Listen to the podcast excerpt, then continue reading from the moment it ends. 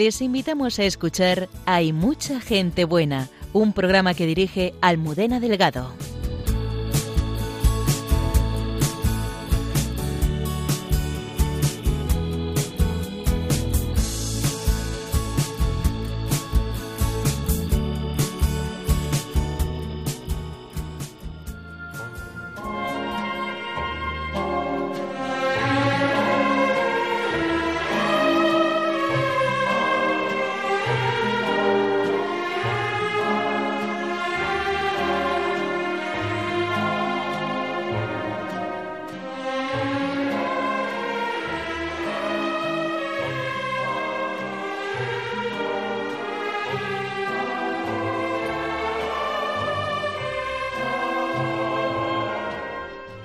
Llegó al Zaire en plena guerra y sus desvelos por los misioneros españoles le hicieron formar parte de una gran familia a la que protegió en momentos muy difíciles, como fue el asesinato de cuatro sacerdotes maristas. El embajador José Antonio Bordallo nos mostrará esta noche el itinerario de una vida de servicio que empezó en Irak y que tras su paso por el Zaire ha quedado unida a la de las misiones.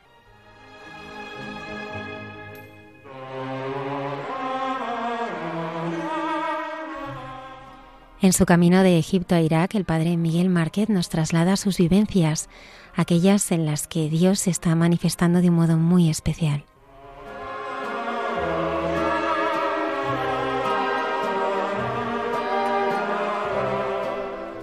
El padre Alberto Rollo nos presenta a dos de los patronos de Europa, San Cirilo y San Metodio.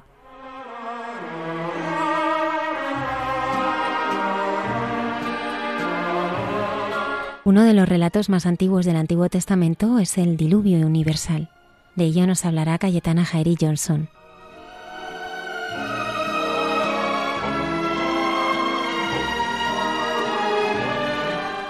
El Evangelio nos muestra cómo los que escuchaban a Jesús se asombraban de lo que hablaba con autoridad. La hermana Carmen Pérez y José Manuel Palomeque nos ayudarán a entender mejor a qué se refería esto.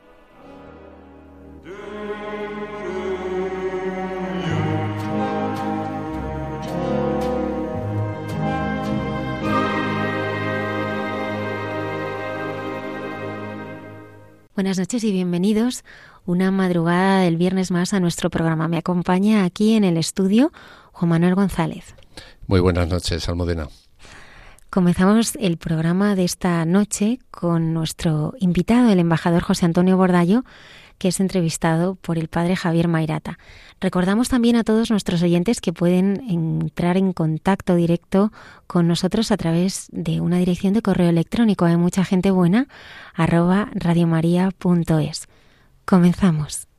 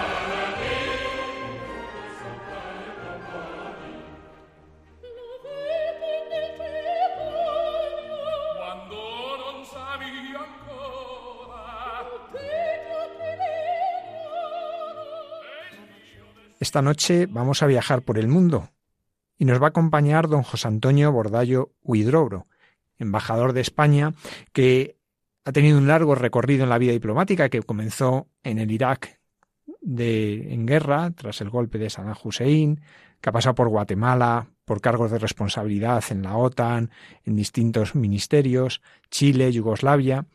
En, en 1996 es nombrado embajador en el Zaire y ahí hablaremos bastante de toda esta experiencia allí, sobre todo en el trato con los misioneros, Paraguay, ha sido gerente de Patrimonio Nacional de la Real Academia Española en Roma y concluyó sus años de embajador en, en Libia y Oman.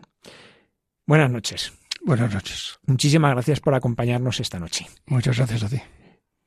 Vamos a comenzar por lo que es, ¿qué es la vida de un diplomático? ¿Es una profesión o es una vocación? El otro día tuve ocasión de estar en el colegio suizo. Me pidieron que explicara a los jóvenes de 16 años qué era ser un diplomático.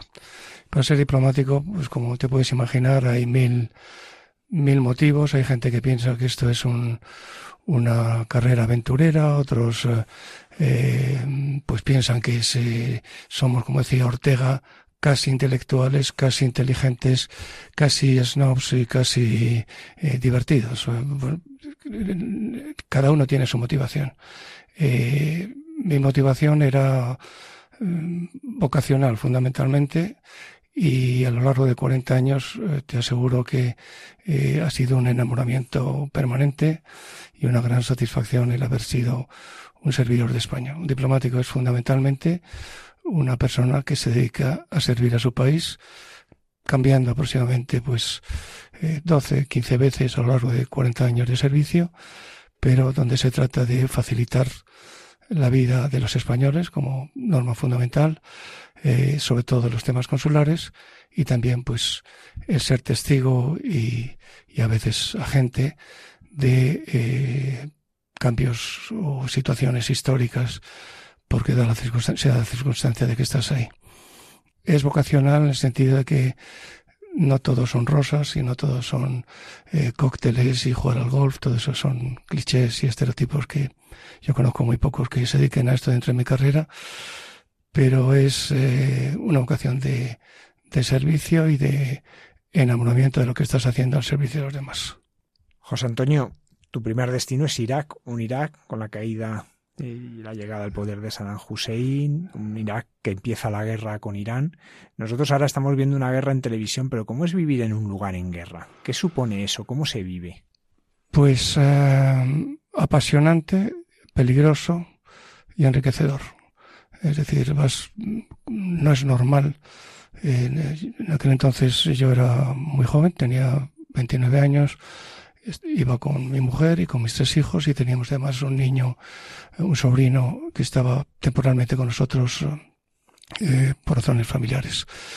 El que los niños se acostumbren a los bombardeos de una eh, diarios eh, o a la falta de, electricidad sobre todo. Ahí los, los cortes de electricidad duraban 23 horas al día y con niños que el mayor tenía cinco años y el pequeño tenía dos no es eh, fácil, pero aprendes y te enriquece, te lo voy a decir simplemente con una frase. En un momento determinado, como sabes, eh, eh, en una guerra lo primero que hacemos es proteger a los españoles. Nuestros, nuestras embajadas son centros de concentración y sobre todo centros de decisión en los que en coordinación con tu Ministerio de Asuntos Exteriores fundamentalmente, quizá con otros ministerios, el Ministerio de Defensa en algunas ocasiones también, eh, o el Ministerio del Interior, o el Ministerio de Presidencia, lo que haces es intentar proteger la vida de los españoles. Eso quiere decir que en varias ocasiones a lo largo de ese currículum que has dicho, pues me ha tocado participar en evacuaciones de los españoles. En un momento determinado se puede plantear o te planteas el saber si tu mujer y tus hijos son evacuados también. Nosotros, como te digo, mi mujer y yo éramos unos niños de, de 28 años y siempre pensamos que lo que fuera de uno fuera de todos. Mi mujer eh, decidió quedarse, o decidimos que entre los dos que se quedara, pero ella fue la que dijo yo me quedo y mm, lo que sea de uno que sea de todos. Nos quedamos con los niños, pasamos todas las calamidades que se pueden pasar, pero al mismo tiempo te enriquece eh, una experiencia que ni ellos, como niños muy pequeños, ni nosotros olvidaremos jamás, pero que volveríamos a hacer.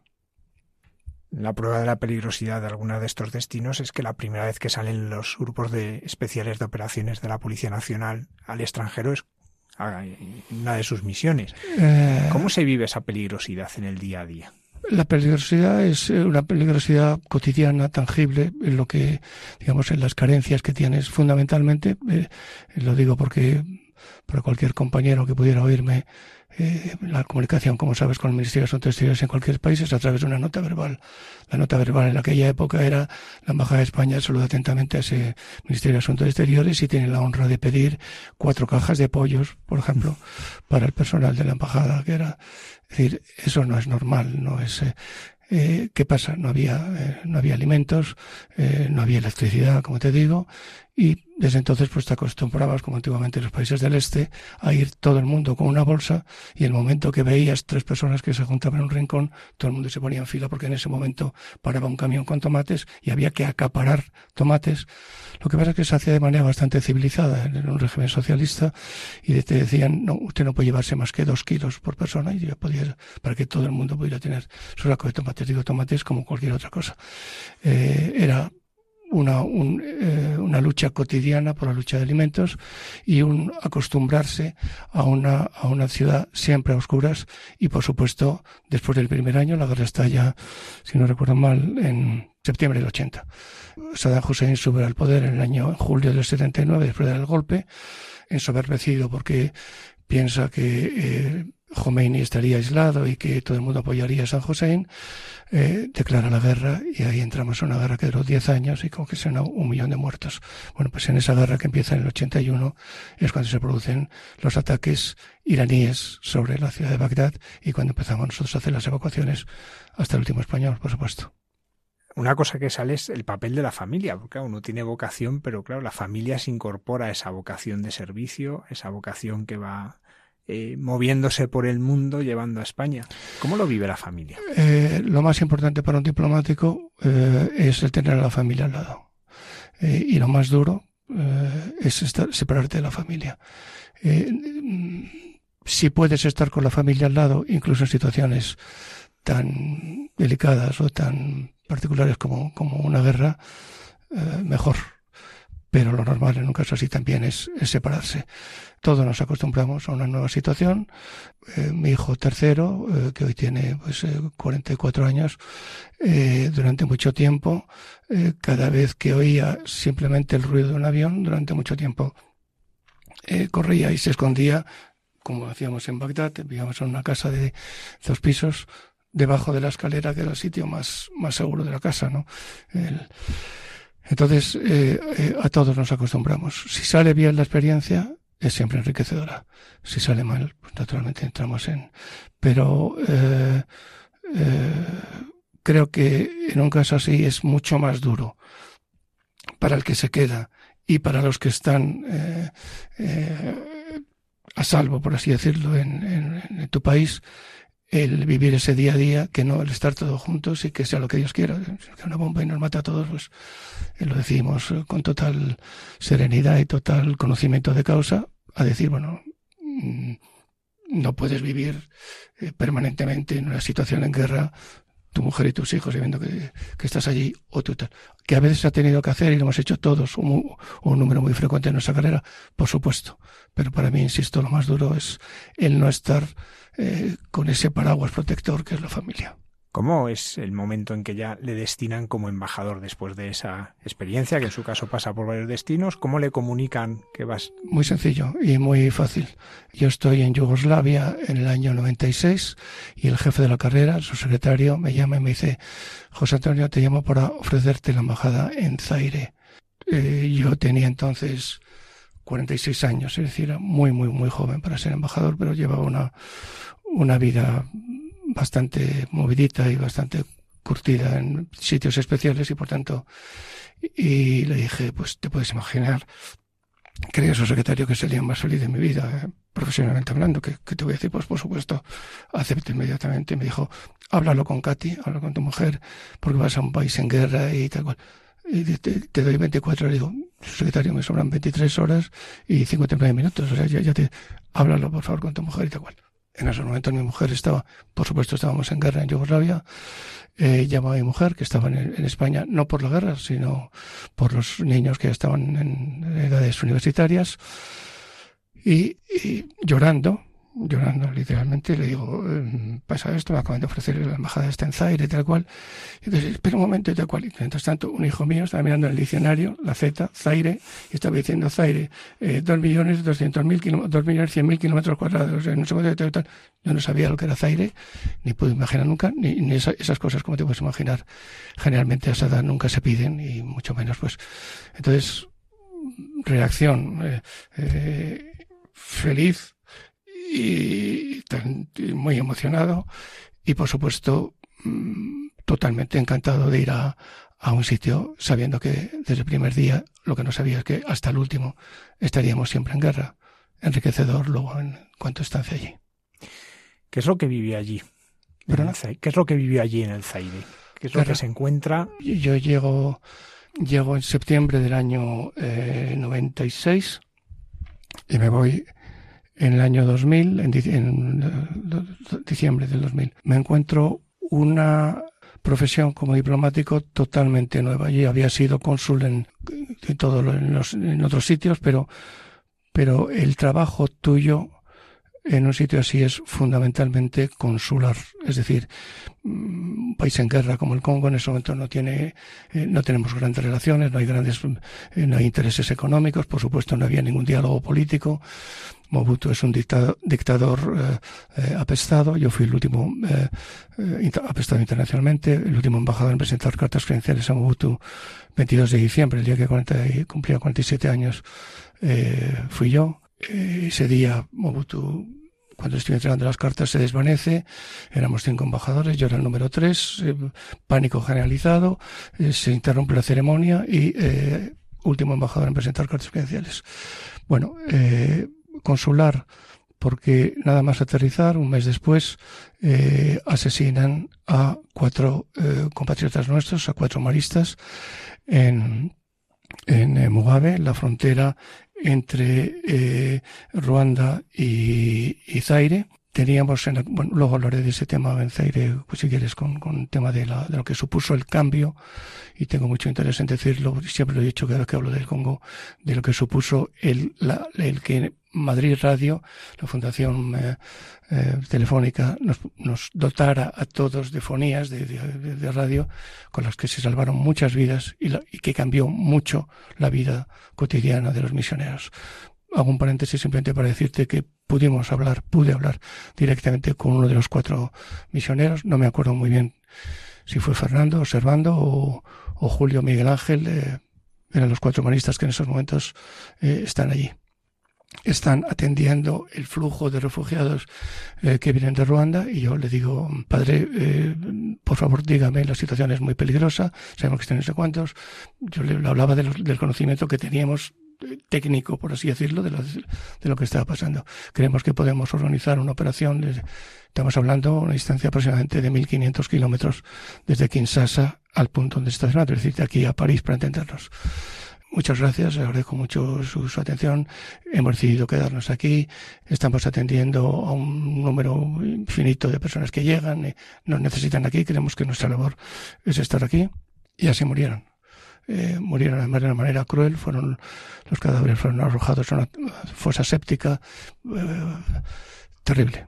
Murieron como mártires y eh, publicaron un libro posteriormente los maristas que se se llama, se llama Amaron hasta el final.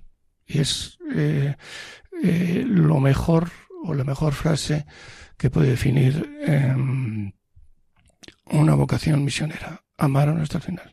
Pudieron posiblemente, como en otros casos, cuando se organizan esas operaciones de, de, salvamento, por así decirlo, para, evacuar a, los nacionales, posiblemente, eh, yo estoy convencido, pudieron haber salvado la vida haciendo encaje de bolillos, pero podríamos quizá haber llegado allí de alguna manera para sacarles. No quisieron. José Antonio, vamos a detenernos porque eh, a veces escuchándote, otras veces que te he escuchado la impresión que a veces los embajadores os queréis para ayudar a los misioneros, porque prácticamente los únicos compatriotas que quedan son misioneros. Eh, en Congo, absolutamente. Eh, una vez le pregunté al secretario de embajada, ¿dónde has estado el fin de semana y tal? Dice, pues he estado jugando al golf, como no había y tal.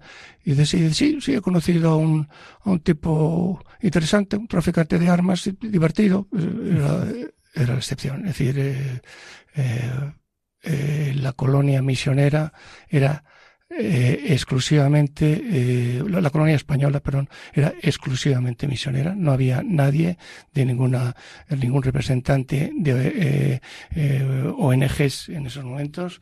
De vez en cuando vino algún periodista, por supuesto, para cubrir una, una situación eventual, pero residentes allí en Kinshasa aproximadamente 180, 160 misioneros, eh, hombres y mujeres, eh, y más mujeres que hombres, y en total el país unos 400 misioneros. Nuestra, nuestra misión fundamental, la misión fundamental de la embajada, proteger, eh, acompañar, visitar y procurar mm, ayudar pues a gente muy, muy especial eh, que, son, que son los misioneros y gente, como contaba hace un momento, gente que dedica su vida a ayudar a los demás, eh, da la vida por los demás, como acabo de decir, y salva vidas casi diariamente. ¿Y cómo era la ayuda que les prestaban? como Pues la ayuda era eh, de, todo tipo, es decir, las necesidades son infinitas. Eh, había 25 congregaciones religiosas y dos instituciones repartidas en mil misiones eh, de todo tipo de ayuda. Pero Zaire es uno de los países más eh, ricos del mundo desde el punto de vista de recursos y sin embargo uno de los países más pobres de la tierra y, y donde todos son, son necesidades y se necesita de todo eh, como no había nada ni, ni nadie que ayudara, eh, razón de más para que esos misioneros eh, muy valientes, lo tengo que decir, muy valientes siempre y nunca mejor dicho, durante cuatro años de guerra que nos tocó vivir, no se movieron jamás, eh, me refiero por miedo, siempre fue una vocación de, servicio y ayuda y entonces pues qué consistía si había que ir a proteger a esos religiosos vivía con geos, eh, viví con geos los cuatro años, eh, geos que oscilaron entre tres en las situaciones más tranquilas y doce eh, en las situaciones más delicadas, cuando cae Kinshasa, por ejemplo, en mayo del 97.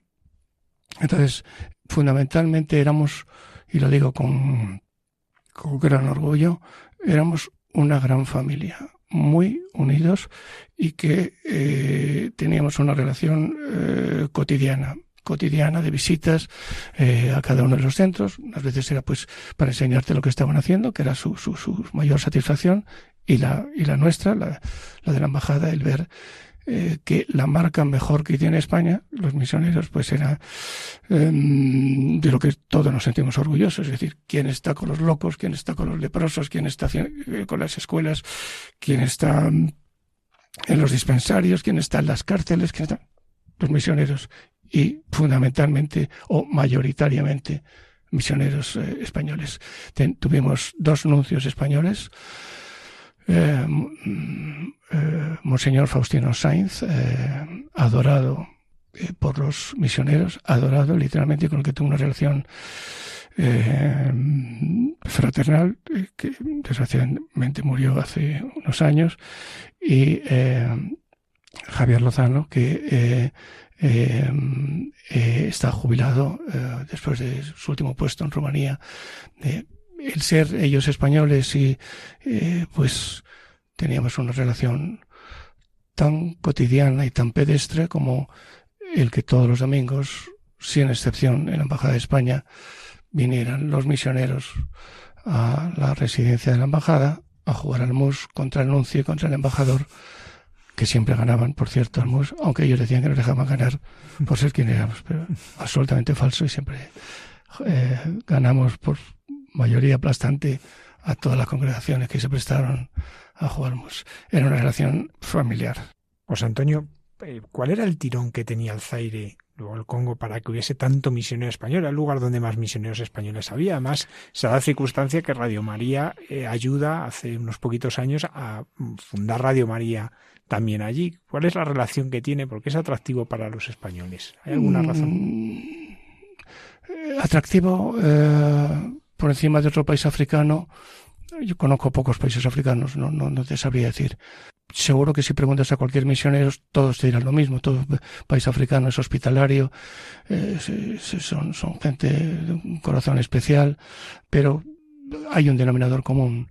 Estamos hablando pues de los eh, más pobres de los pobres, estamos hablando de la gente eh, más olvidada, más marginada, más necesitada, y puesto que yo entiendo que un misionero, no, no entiendo, sé, sé y lo he comprobado, un misionero es eh, una persona que eh, habla de una religión que precisamente está dirigida a las víctimas, a los pobres, a los desgraciados, a los que lloran, a los que eh, lo necesitan y que ese misionero pues tiene fundamentalmente como como como diría yo pues como como misión llevar el evangelio. Y si el evangelio lo que te dice es pues mire usted yo llevo una, un mensaje de, eh, de amor al prójimo, incluso aunque sea el enemigo, eh, de perdonar eh, siempre, de compartir lo poco que tenga, porque no tengo nada, pero como me dijo una religiosa y también lo digo siempre,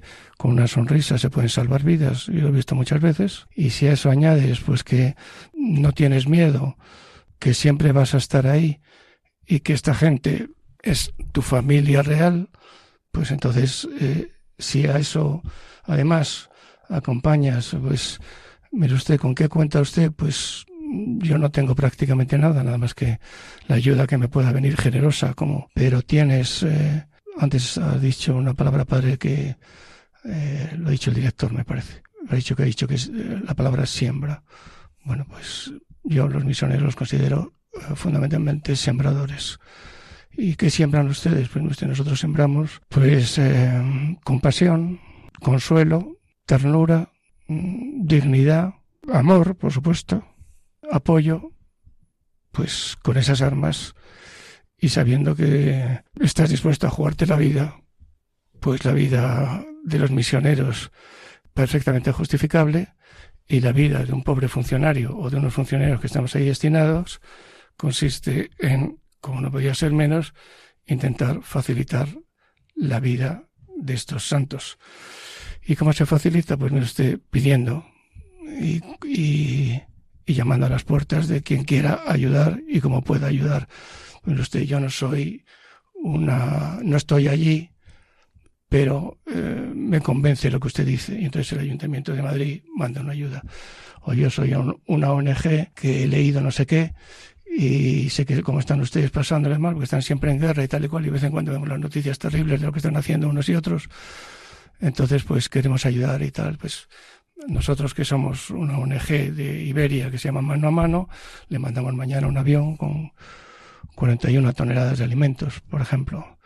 O nosotros que somos Cáritas, y subrayo la palabra Cáritas porque me enorgullece el que la Embajada de España fue durante ese tiempo la sucursal, y lo digo con conocimiento de causa y subrayando lo que era sucursal, sucursal de Cáritas para recibir lo que mandaran y ser un, un, vehículo, una correa de transmisión para entregárselo literalmente eh, en mano a los eh, en partes absolutamente milimétricamente medidas de lo que se recibiera fuera dinero o fuera alimentos a los misioneros. Me interesa muchísimo, puesto que estamos hablando por radio, enseñar cómo cambió la vida nuestra con, con esto que estamos, con lo que tenemos ahora mismo delante de, nuestras, de nuestra boca, ¿no? Es, eh, la radio. Madrid Radio fue una auténtica revolución. No lo tuvo nunca en ninguna embajada de España y no lo tuvo nunca en ninguna embajada del mundo en ningún sitio. Y en el Zaire, un buen día, aterrizaron unos señores movidos también por lo que veían, oían, leían y recibían por escrito o como fuera, daba igual, para equipar a las congregaciones con instrumentos que permitieron salvar vidas, salvarlas porque desde ahí nos informaban y nos permitían poder eh, ayudar si teníamos que hacerlo y, por supuesto, cambiar la vida cotidiana. ¿Qué quiere decir la vida cotidiana? Pues no puede haber nada más emocionante, en mi opinión, allí, que cuando teníamos esas fonías, total fueron, me parece, 18, 18 puntos del Congo, que es un país cuatro veces España, es decir, la mitad de Europa, tener un aparato que permite a una religiosa en un momento determinado que está perdida en eh, Kasai oriental y eh, hablar con su madre a la que vio hace tres años y decirle que está bien y no sé cuántos y tal cual y tal y que lo estemos oyendo eh, tal cual em, emociona. Entonces todo el mundo hace una larga cola Oye, que no, que no habléis todos más de cinco minutos. Ah, pero ¿por quién está el Pues su flanita, pero hombre, si soy el padre y tal, no sé qué, tal, pero ¿cuánto tiempo sin verle, padre? No sé qué, tal, ¿Qué tal? ¿Cómo estáis? ¿Estáis bien? Pues bueno, aquí estamos. acaban de pasar los, del Nuevo Testamento, el Nuevo Testamento, las tropas de Kabila que entraban. Y los del Antiguo Testamento son los peores, los tropas de Mobutu. Pero ese era nuestro día a día, es decir, eh, con los que estaban en Kinshasa, diariamente viéndonos y visitándoles y, y una relación, como te digo, muy intensa y con los que estaban, pues, eh, para entendernos, en, en, en, Barcelona o en Cádiz, digo, dentro del Congo, imaginaos ese tal, pues eh, facilitando las comunicaciones para que nuestro operador de radio y nosotros pues estuviéramos dando entradas, salidas a, a ese tipo de conversaciones que, como te digo, eran vitales, el mejor regalo que podías hacer a una persona que estaba acostumbrada simplemente a estar sola en sitios muy peligrosos y, que le regalaras el poder hablar con su familia. José Antonio, después de esa experiencia en el Zaire con los misioneros, ¿has seguido teniendo vínculos con ellos en los otros destinos? Lo tengo, lo tengo y, no con todos. Estamos hablando hace 25 años, muchos han fallecido, pero mm, todavía recibo mm, comunicaciones verbales o eso, y recibo y envío. Me refiero, eh, eh, esos años nos marcaron a todos. Y tengo muy buena relación con, con ellos.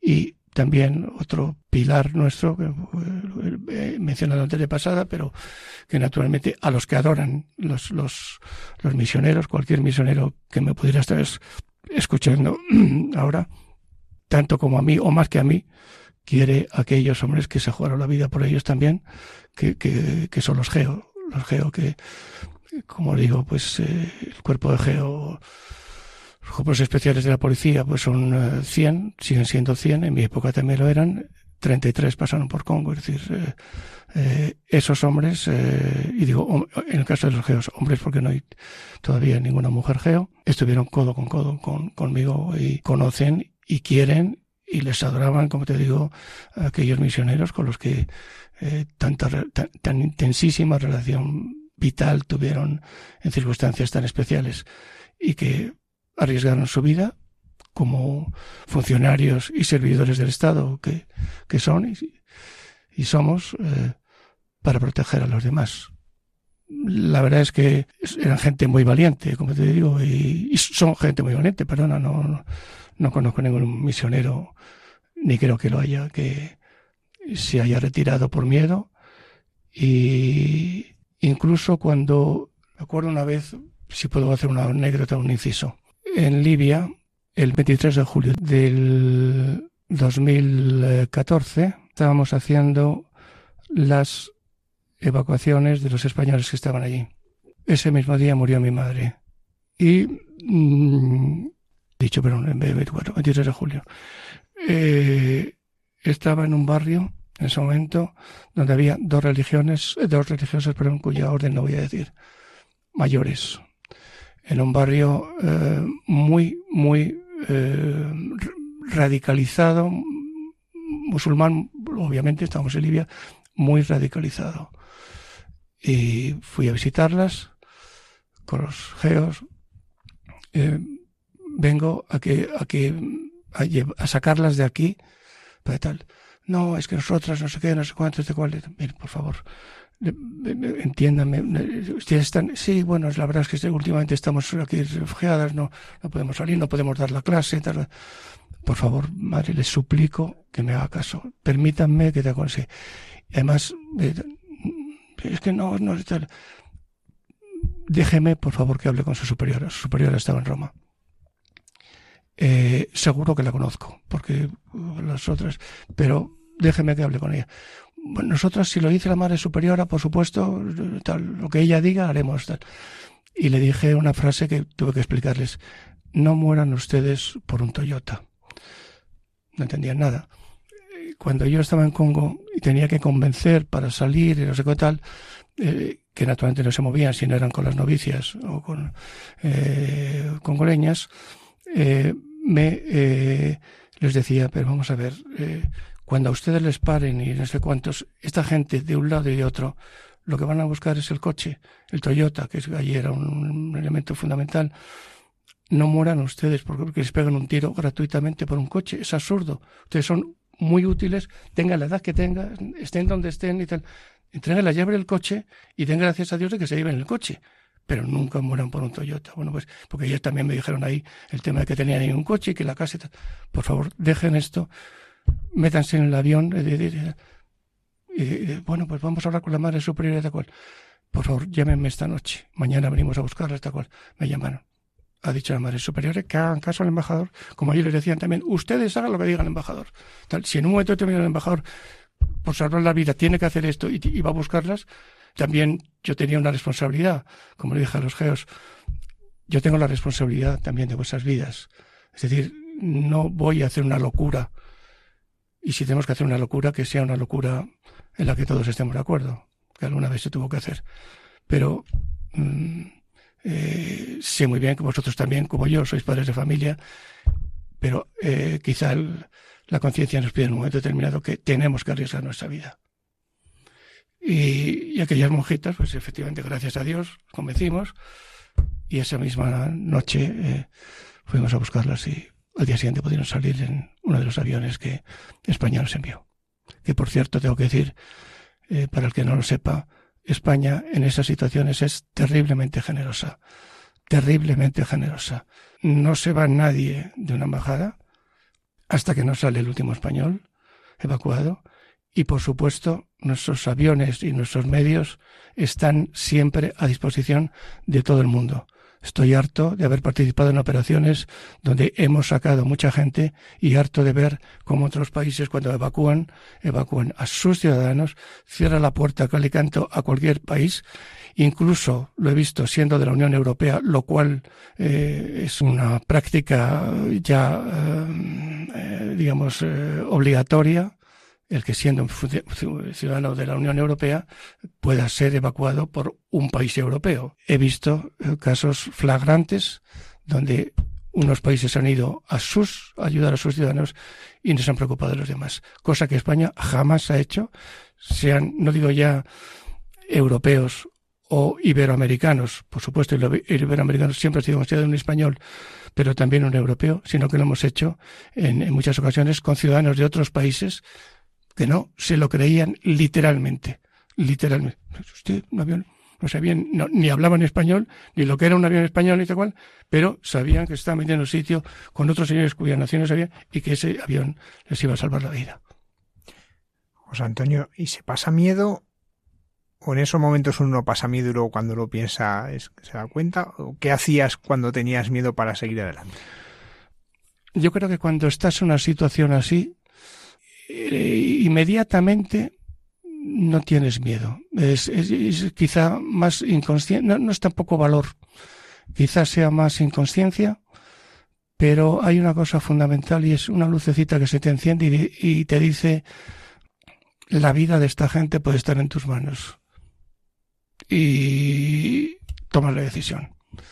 A lo mejor después, cuando ya ha pasado todo, y no solamente tú, sino gente muy curtida, eh, pues se nos saltan las lágrimas. Es decir, madre mía, madre mía, de dónde venimos, lo que hemos hecho y tal. Pero yo creo que un servidor del Estado, en su sentido estricto, es una persona que, tiene que estar dispuesta. Eh, cuando hablamos de servicios de Estado se piensa solamente en militares.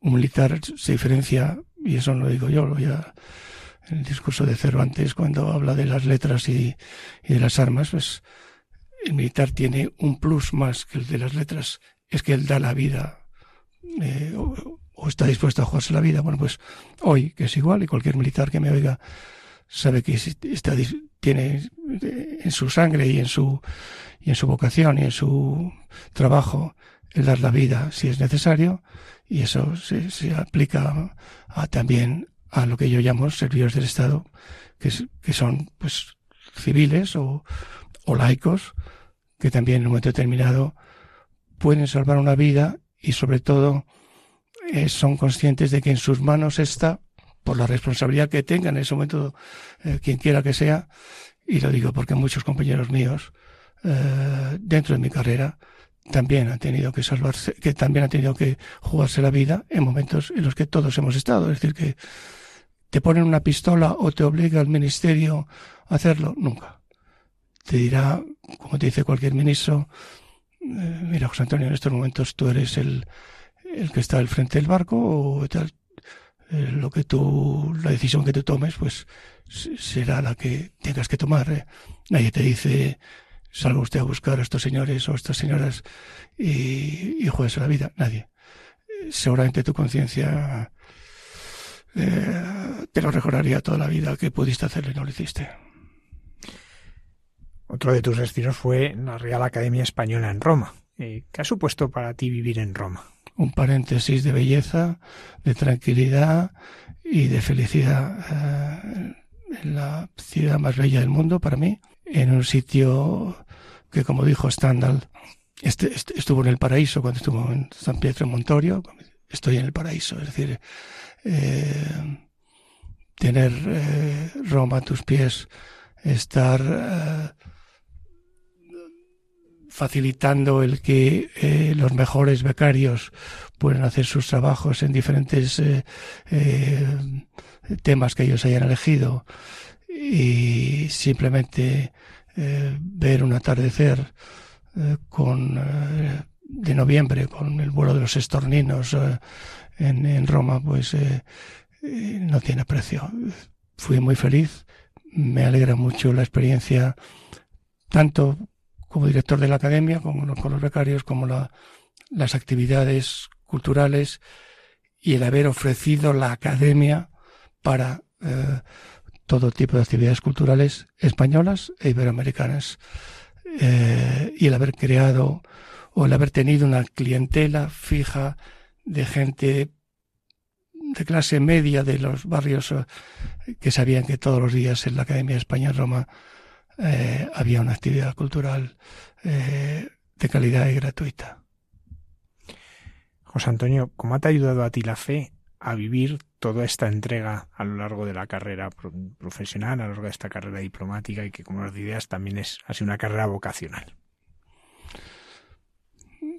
Eh, no sé, quiero decir, yo creo que se nace de una determinada manera y eh, quizá también lleves en los genes alguna eh, una parte muy importante de lo que tú eres eh, posteriormente, ¿no?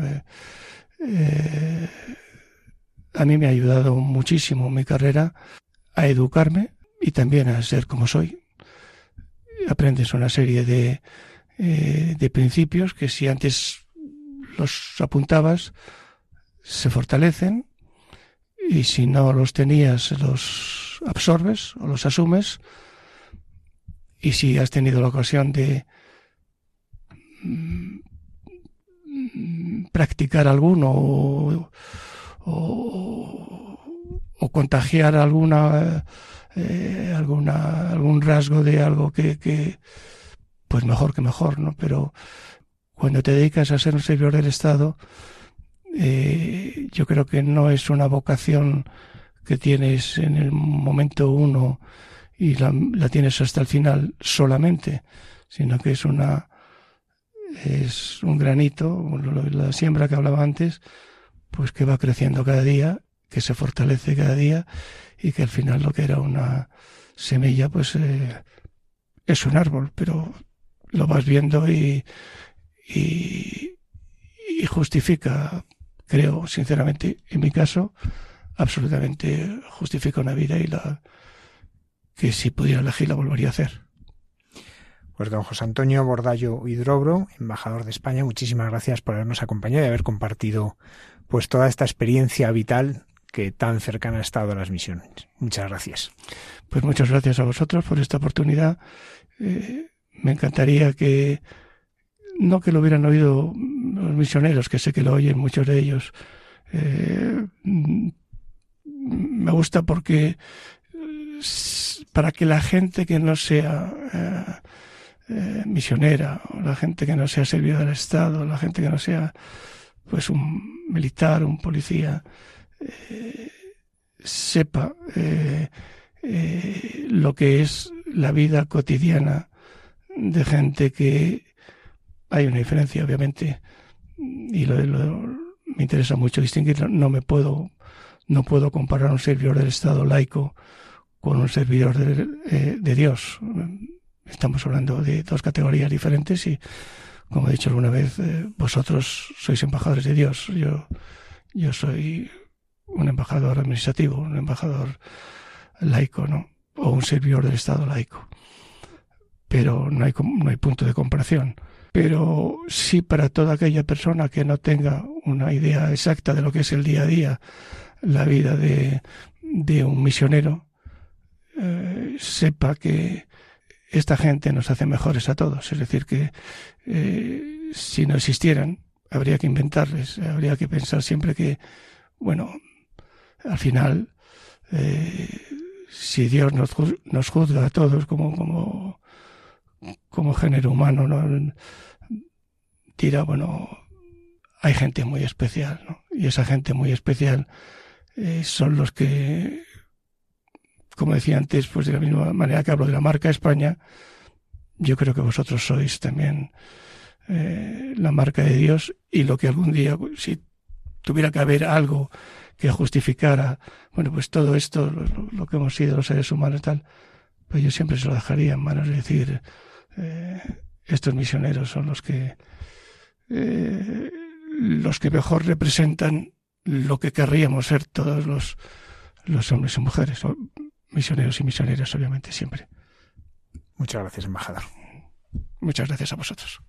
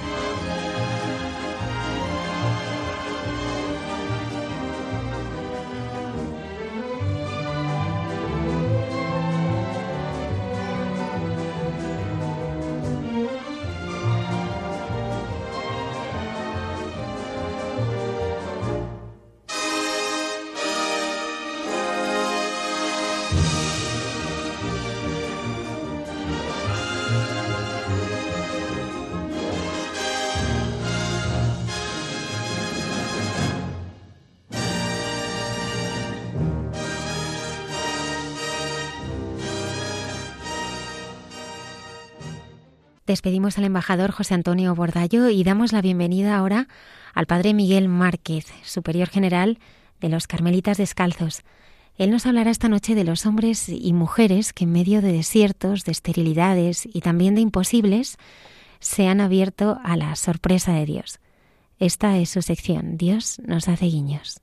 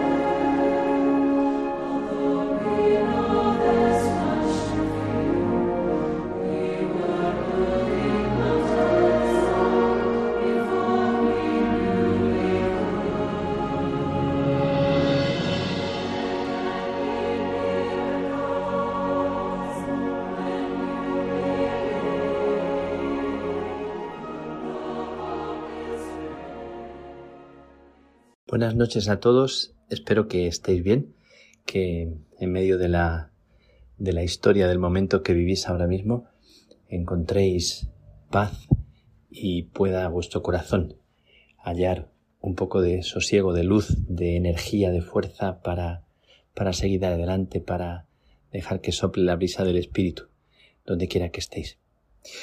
Estoy pensando mucho en la historia bíblica, eh, estoy pensando en esos hombres y mujeres que en medio de, de desiertos, de esterilidades, de imposibles, de situaciones límite, se abrieron a la sorpresa de Dios y escribieron en su propia historia, en su propia vida, la historia de Dios que se dejó sentir, se dejó ver, se dejó mirar en su propia limitación historia de desiertos que fueron lugares de fuentes abiertas en, en los momentos de sequía, en los momentos de mayor sed, en los momentos en los que parecía que la vida se agotaba. Como la historia bíblica, la historia de aquellos personajes que parecen míticos, que parecen como de, de cuento, así como nos contaron la Biblia cuando éramos pequeñitos, como esas historias que nos fascinaban y, y que cuando las hemos visto reflejadas en películas o, o en, en cómics o en libros que relatan de una forma tan, tan bella la, la epopeya o la aventura fascinante de esos hombres y mujeres nos dejan el alma eh, con la sensación de que todo eso es posible para nosotros también de alguna manera en pequeñita en pequeñita dosis, en pequeñita forma, para nosotros también. Os estoy hablando de esa historia del desierto que se abre a, una fuente inagotable y que la fe comenzó en esa tierra que parecía de imposibles. Estoy hoy en la tierra de Abraham. Acabo de llegar y atravesar en, con el avión el Mar Rojo y acabo de atravesar las, las arenas del desierto. Podéis imaginar la emoción. Estoy como sobrecogido como un niño que, que pisa esta tierra y que, y que está como inquieto por dentro. He estado estos días en Egipto y de Egipto he llegado hace no mucho a Irak. Egipto, que es la tierra de, de Moisés, también es la tierra de, Alejandro Magno y de tantos personajes y de los faraones y la tierra de un imperio que nos sigue fascinando. realmente la arqueología y los recuerdos de los faraones nos sobrecogen profundamente. Me, me conmueve muchísimo pensar que cuando uno visita el museo, el museo de, del Cairo, se encuentra uno con, eh, con la momia de Ramsés II y de tantos otros faraones, pero de Ramsés II que nos recuerda la historia de Moisés. Bueno, me, me, me pone un poco la, la piel de gallina pensar que, que ese personaje momificado ahí fue un personaje en un momento de la historia, ¿verdad? Con toda la exégesis y todo lo que queramos eh, leer y estoy en esta, he estado en esta tierra de, Egipto celebrando con mis hermanos una fiesta especial que son los 150 años de, del nacimiento de, una figura de la que hemos hablado alguna vez también, de Santa Teresita, del Niño Jesús. Bueno, pues imaginad que esa, esa mujer eh, de la que hemos hablado alguna vez estando en Lisieux, esa mujer llega también y toca y pisa la tierra de Egipto, no la pisa en vida, por supuesto, y la pisa eh, muy tempranamente, porque en el año 26, 1926, los carmelitas que, que llegan al Cairo, en pleno corazón de Egipto, y construyen una basílica preciosa, una basílica de mosaico, bueno, mm, muy, muy bonita, muy bonita. Esa basílica inmensa en la que tanta gente reza y se acerca para orar ante la figura de Santa Teresita con su lluvia de rosas, lluvia de, gracias tantísima gente que se acerca, realmente es sobrecogedor la cantidad de agradecimientos que tiene eh, esta mujer en este lugar. Cristianos, eh, católicos, ortodoxos, musulmanes, siempre me ha llamado la atención cuando en algunas celebraciones he visto participar en la misa a mujeres musulmanas, a hombres musulmanes que se acercan para rezar en, ese lugar tan, tan especial. Hemos celebrado esta fiesta, hemos celebrado con, con mucha alegría con los hermanos, con las hermanas, con, con religiosos y laicos este comienzo del centenario de Santa Teresita de su, de su nacimiento. Y también de una forma especial ayer, en el día de ayer, se ha celebrado aquí una solemnidad que es muy particular y muy, muy bonita, que es la fiesta de la huida a Egipto. Que imaginad lo que es celebrar esa fiesta aquí en, en Egipto. Eh, bueno, pues con solemnidad, con gloria cantado, hemos celebrado que en la historia de, de Jesús, en el Evangelio se relata la huida a Egipto y se celebra de una forma tan especial aquí. Bueno, pues recordando a tanta gente que huye, que huye de su tierra, que busca un lugar para ponerse a salvo, o tanta gente que querría ponerse a salvo. Y hemos orado, orado por todos los que huyen, por todos los que migran, por todas las personas que, que necesitan un hogar, que necesitan sentirse a salvo, resguardados en este, en este lugar. Y también recordamos en, en Egipto la historia de, de Moisés.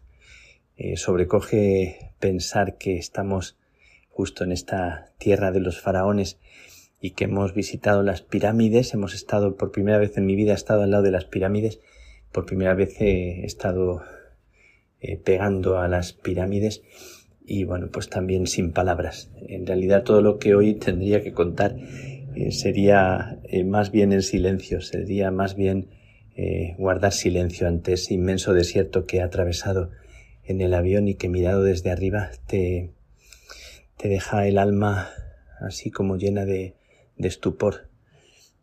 Pues recordando la historia de, de, Moisés junto a las pirámides, junto a, a los, los, faraones, el recuerdo de los faraones y la, la gran eh, historia de, de, un hombre que, que huyendo también, huyendo, se encuentra con, con Dios que le sale al paso. La historia de la zarza ardiente, del comienzo del Éxodo, que, es tan maravillosa, y el hombre que se descalza y que sintiéndose como era, eh, limitado, sintiendo que su tartamudez no le permitía seguir lo que el Señor estaba pidiéndole, inaudito, inusitado, imposible pensar en liberar a un pueblo, y acepta el reto y Dios le hace el pastor de un pueblo que atraviesa el Mar Rojo. Eh, desde arriba, desde el cielo, he visto el Mar Rojo y también otra impresión fuerte. Atraviesa el Mar Rojo, atraviesa el desierto y después de años hace que un pueblo exista, un pueblo que, que nace en el desierto.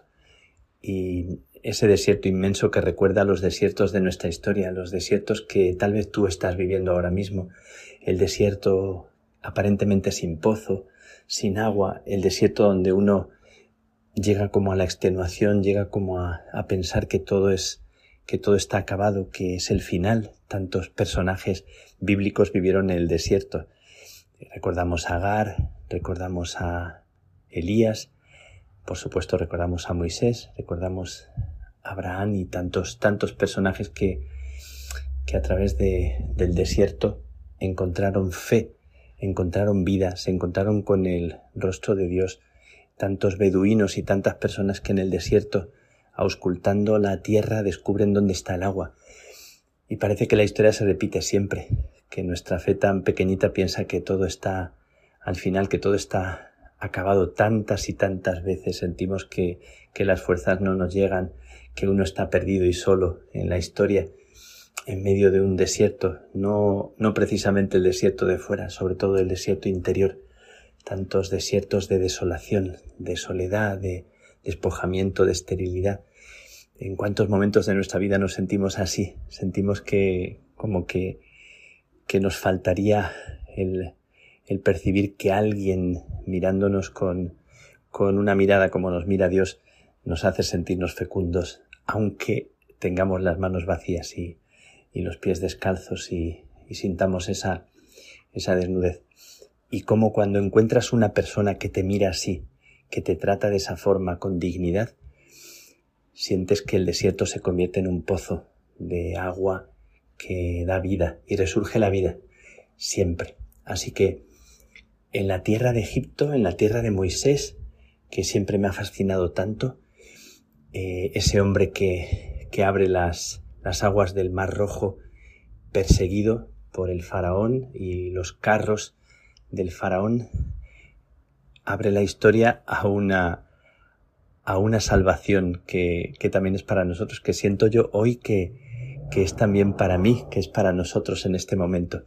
He atravesado ese, ese desierto en avión y he llegado a la tierra de Irak.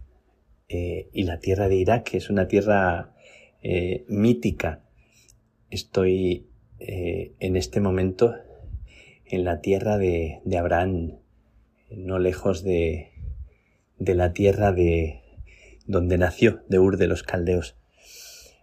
Y en este lugar y en este puerto de, de Basora, donde también se cuenta la historia de, de las mil y una noches, y en este sitio, precisamente, donde mañana visitaremos el, el origen de nuestro Padre en la fe, cuando escuchó aquella voz que a todos nosotros se nos dirige en cada momento, en tantos momentos, sal de tu tierra, de la casa de tu Padre, sal, ponte en camino.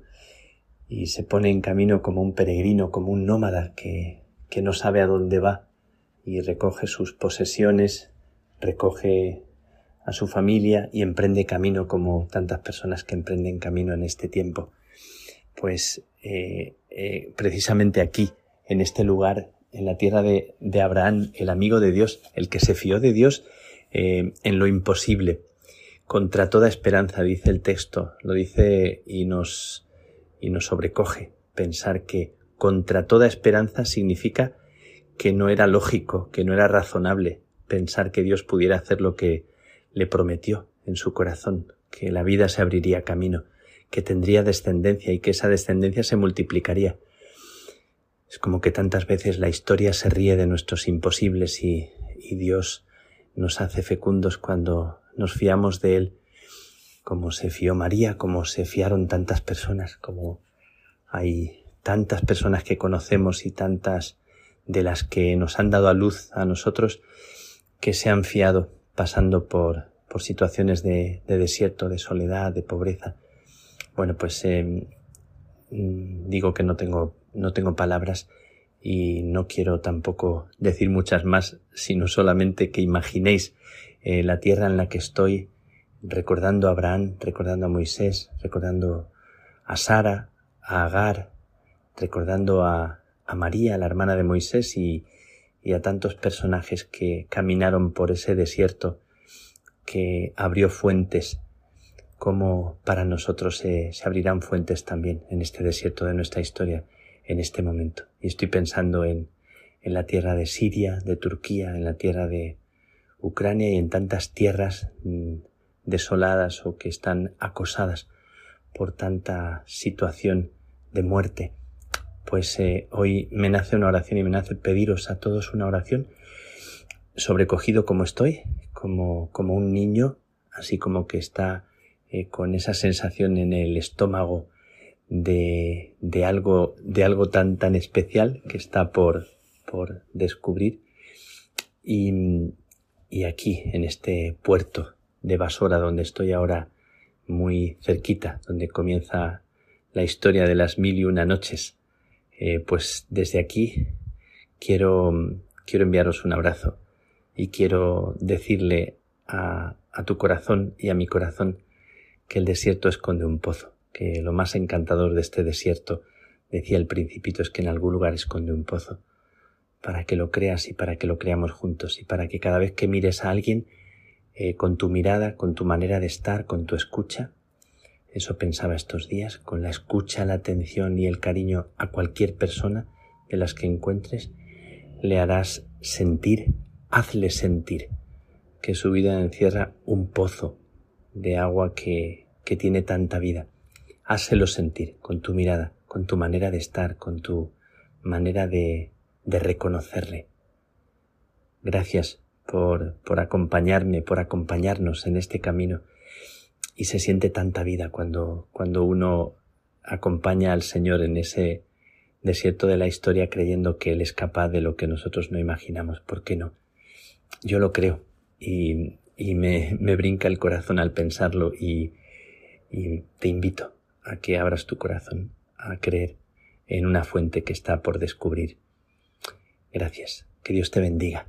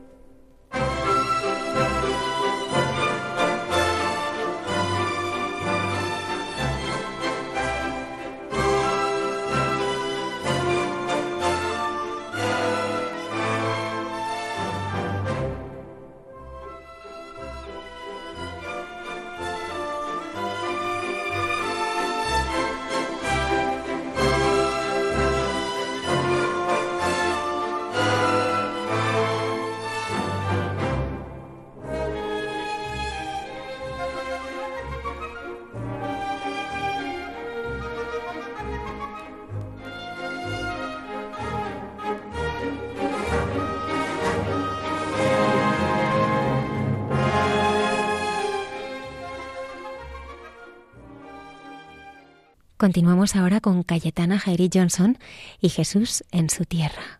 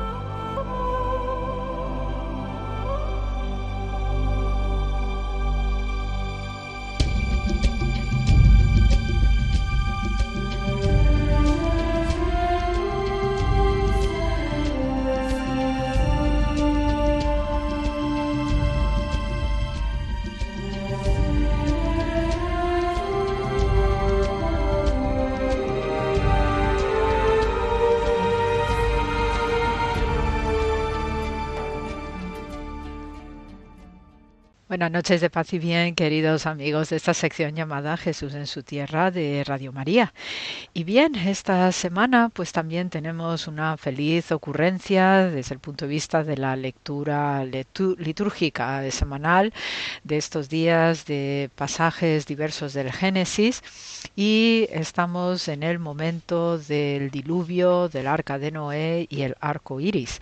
Entonces es también un pasaje muy especial, muy entrañable y de hecho en Israel en la actualidad pues eh, a los chiquillos no de primaria y a los eh, parvulitos pues se les enseña eh, historia bíblica a través de este episodio de Noé y del arca pues por lo que representa no la imagen simpática de este gran nave que cobija a los animales a las criaturas de la creación. Luego pues ese mundo también digamos zoológico no que igual se intuye no que viven estos habitantes dentro del arca de un diluvio que duró técnicamente un año, ¿ok? Entonces, este año de, subidas de aguas, pues por un lado, desde el punto de vista geológico, sí tenemos algunas, eh, digamos, investigaciones realizadas, sobre todo en el Mar Negro, donde sí se ve a nivel de la estratigrafía subacuática, pues que sí que hubo ¿no? una gran masa de agua que cubrió la Tierra en un momento determinado de la historia y que coincide con estas últimas glaciaciones que hemos tenido, que también dejó ¿no? la configuración terrestre terrestre actual. Y por otro lado, pues obviamente, ¿no? Estos relatos legendarios de diluvios que son constantes a lo largo de diversas culturas de la humanidad, pues hace que se desarrolle este tema de Noé, el arca y este arco iris precioso que se presenta al final. Eh, desde luego que no es un personaje también redondo, es también considerado un justo ¿no? en todo este proyecto de la creación de Dios, en el cual pues em, Dios obviamente ve que hay una, un descenso desde el punto de vista de la calidad humana, las prevaricaciones y por tanto pues a Dios le da mucho enfado ver esta situación y decide no destruir pues todo lo que él había creado. ¿no? Y entonces esto también nos indica un momento crucial desde el punto de vista de la historia, la creación, las relaciones que tiene Dios con el ser humano y viceversa. Y por ello, pues buscando entre todos los seres humanos de entonces, pues encuentra a Noé y su familia y le encomienda la construcción de este formidable barco para cobijar por parejas a todas estas criaturas, eh, animales de todo signo, más amables, menos amables, fieros, domésticos, de todo tipo. Tanto las eh, criaturas, eh, digamos, acuáticas que están incluidas porque forman parte ¿no? de esta masa de agua inmensa, pero dentro del arca, pues todas aquellas criaturas terrestres y especialmente las voladoras. Por eso también pues hay un importante exégesis alrededor de esta figura de Noé. Y eh, la verdad que uno encuentra también eh, noticias sorprendentes acerca de cómo se veía este personaje bíblico. Eh, ya de entrada pues el nombre de Noé pues viene de una raíz semítica y hebrea que es Noach Nuach y significa el reposo el descanso lo que permanece no después de algún acontecimiento extraordinario. Y por eso pues teniendo en cuenta que Noé, según la tradición judía, es considerado un justo de Israel, pues en Noé encuentra Dios ese descanso y ese, eh, ese propósito para volver a reconstruir después de la devastación.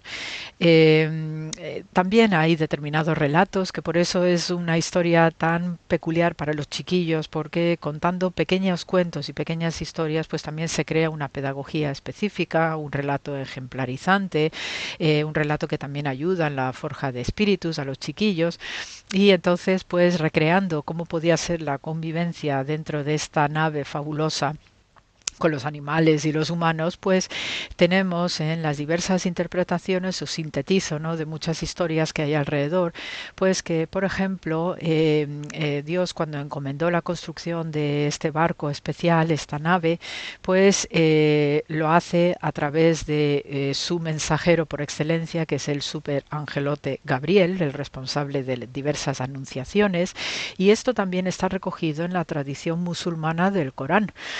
Hay que tener en cuenta que también hay relatos eh, musulmanes que se cruzan directamente con el mundo del cristianismo, con el mundo del judaísmo y por tanto pues recogen algunas tradiciones que pertenecen a estas dos religiones y sus desarrollos culturales y por tanto pues también en el Islam pues tenemos este este esta observación acerca de quién de, quién recibe una ayuda específica eh, Noé para construir el arca y es ni más ni menos que este angelote Gabriel. También eh, historias que se cruzan con diversas tradiciones y por resumiros, pues por ejemplo el interior del arca estaba organizado eh, con tres plantas. Aquí tenemos ya más elementos simbólicos que, compartir, como es el aspecto trinitario, ¿ok? También estas trinidades que resuman ¿no? desde el Antiguo Testamento al Nuevo. Y eh, según lo que dicen las descripciones, eh, pues parece ser que este arca tenía la planta inferior, pues el depósito donde sacaban basuras, de donde también guardaban todo lo que iba sobrando de la segunda y de la tercera planta. Luego en esa segunda planta pues es donde convivían los eh, seres humanos con los animales domesticados, ¿no? aquellos que están estabulados también. Y luego pues hay una tercera planta donde conviven fieras o animales más o menos feroces y las aves especialmente. Y esto ayuda también a entender pues cuando Noé ve que ya eh, las aguas están descendiendo, pues eh, suelta desde lo alto del arca eh, un cuervo, luego suelta una paloma, etcétera. Es decir, que en la parte alta pues estaban viviendo las criaturas voladoras. También dentro de esta tradición y especialmente lo que recibe el mundo musulmán, pues sabemos que había entre estas tres estancias dentro del arca, estas tres plantas, había una estancia dedicada a Adán, el hombre primigenio. Y entonces eso tiene un simbolismo importante, puesto que como estamos ante una destrucción del mundo creado por Dios y además es una destrucción que viene de Dios, pues lo que quiere también Dios es redimir a ese hombre primigenio de quien ya sabéis que tiene esa caída fenomenal por comer el fruto prohibido con sus esposa Eva. También, según el relato musulmán, y enlaza con algunas ideas que nos viene del mundo judío, eh, también Jesús está presente en esta historia y forma parte de esta ayuda extraordinaria que recibe el entorno de Noé, su familia y este momento de volver a la creación de Dios, formando parte de esta redención del hombre primigenio llamado Adán. Entonces, eh, este relato ¿no? del arca de Noé pues tiene mucha connotación desde el punto de vista de la regeneración, el volver ¿no? a que la creación de Dios esté en el camino que le corresponde, lleno de rectitud, de justicia y de unos principios morales importantes.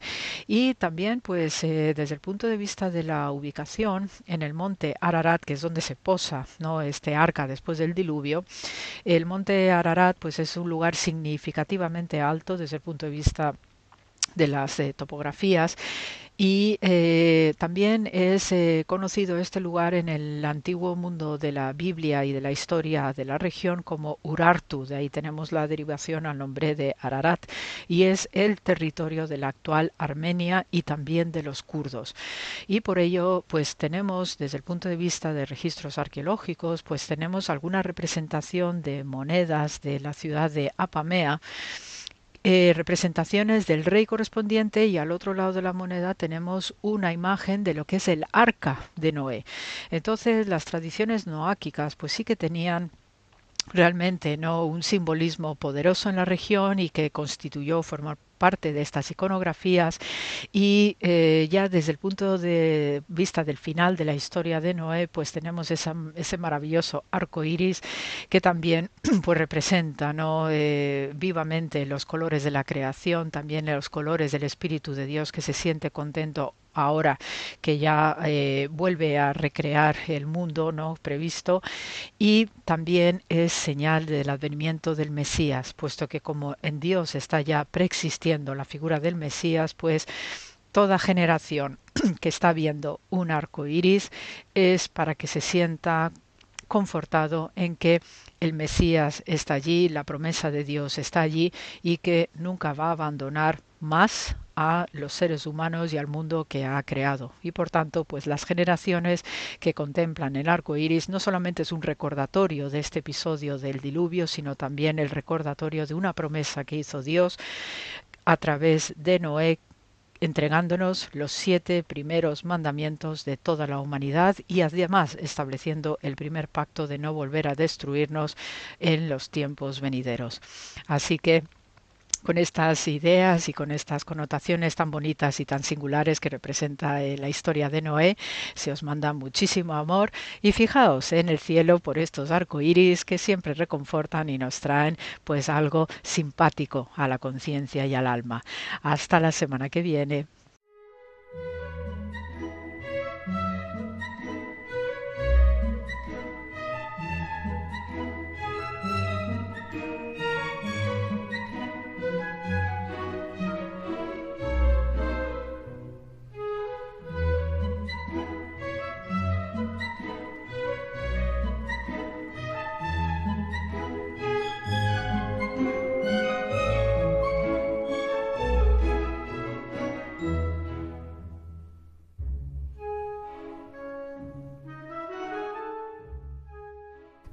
Sin lugar a dudas, el diluvio universal es uno de los pasajes que más se conocen en la Biblia, pero gracias a Cayetana esta noche hemos podido entender mejor el profundo mensaje que encierra. El padre Alberto Rollo, promotor de la fe en el Dicasterio para la Causa de los Santos, nos presenta esta noche a dos de los patronos de Europa, San Cirilo y San Metodio, en su sección Santos de Andar por Casa.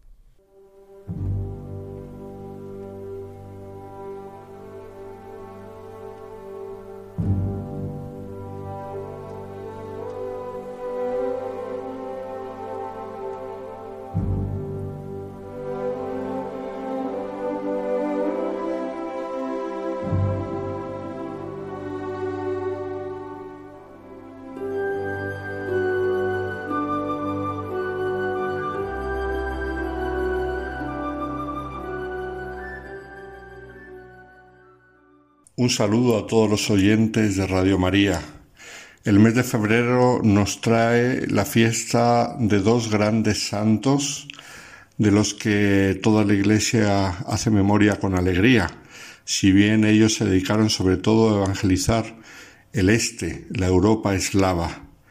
Imagino que ya habéis entendido que me refiero a los santos Cirilo y Metodio, copatronos de Europa, así nombrados por el Papa Juan Pablo II, junto al que ya era patrono de Europa desde tiempos de Pablo VI, San Benito.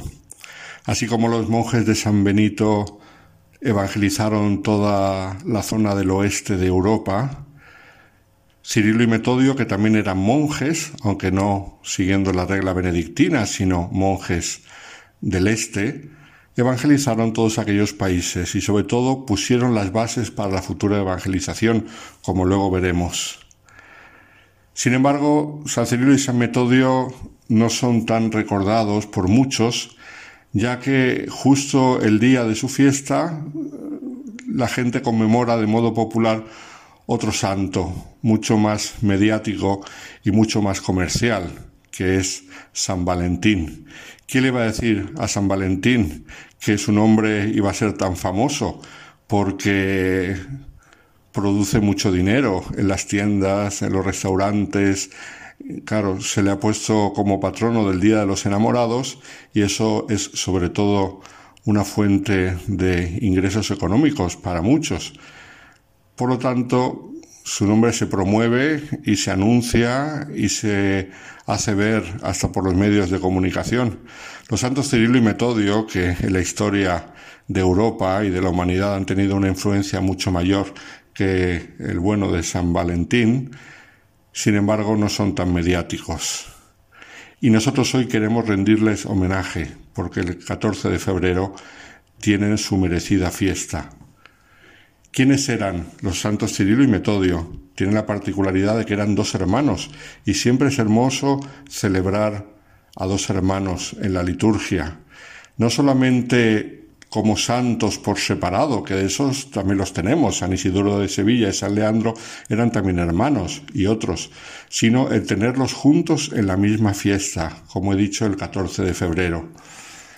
¿Y eso por qué? Porque llevar una vida muy unida, aunque al final de la vida pues uno sobrevivió bastantes más años que el otro. El principio de la vida de la Iglesia en la Europa eslava está ligada a su obra, a estos dos monjes grandes de hermosa vida y de hermoso testimonio cristiano que vivieron en el siglo IX, un siglo muy difícil para la Iglesia católica en su relación entre el este y el oeste. Los hermanos Cirilo y Metodio, que no se llamaban así porque de bautismo eran Constantino, que luego en religión se llamará Cirilo, y Miguel, que en religión se llamará Metodio, eran descendientes de una conocida familia griega de Tesalónica, no se conocen con exactitud las fechas de sus nacimientos, pero se cree que Constantino era el mayor y habría nacido en el 826 más o menos y quizá su hermano Metodio nacería pues un año después. Son cálculos que se hacen así de aquella manera, pero más o menos se acercan a la realidad. Su padre, eso sí lo sabemos, se llamaba León, fue el jefe administrativo militar de la ciudad de Tesalónica y se cree que su madre habría sido eslava. El haber crecido, por lo tanto, en un área donde se hablaba tanto el griego como el eslavo, dio a estos hermanos un buen conocimiento de los dos idiomas, que luego les sirvió mucho para su labor evangelizadora. Tenían también una esmerada educación propia de la posición social de la familia. Tesalónica era una ciudad muy importante, muy rica y culturalmente muy fuerte, y entonces ellos, al venir de una familia acomodada, mm, heredaron toda esa cultura a través de la educación que le dieron sus padres. De una especial preparación escolar fue Constantino mm, el que la tuvo, más que su hermano, porque su hermano, Metodio ingresó pronto en religión, pero Constantino la recibió eh, junto al hijo del emperador Miguel III, emperador de Constantinopla, y uno de sus maestros y protectores fue el célebre teólogo mm, Focio, que llegó a ser patriarca de Constantinopla y que tantos problemas dio después a la Iglesia Católica, porque fue uno de los artífices de la separación entre los que después se llamaron católicos y los ortodoxos. Estamos en la Constantinopla del siglo IX, que estaba en el apogeo de su esplendor. Constantinopla era la capital del mundo civilizado y centro importantísimo de cultura cristiana. Allí acudió Constantino a estudiar. El patriarcado gozaba de muchísimos privilegios, lo que unido a la intromisión de los poderes civiles en el terreno eclesiástico ofreció terreno propicio a las intrigas y a la venalidad de los altos dignitarios de la Iglesia. Los monjes eran los que preferentemente salvaguardaban la ortodoxia y defendían la Iglesia de las injerencias civiles.